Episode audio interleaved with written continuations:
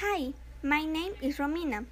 I'm from First High School, and today I'll give you my first podcast. Who is someone you admire?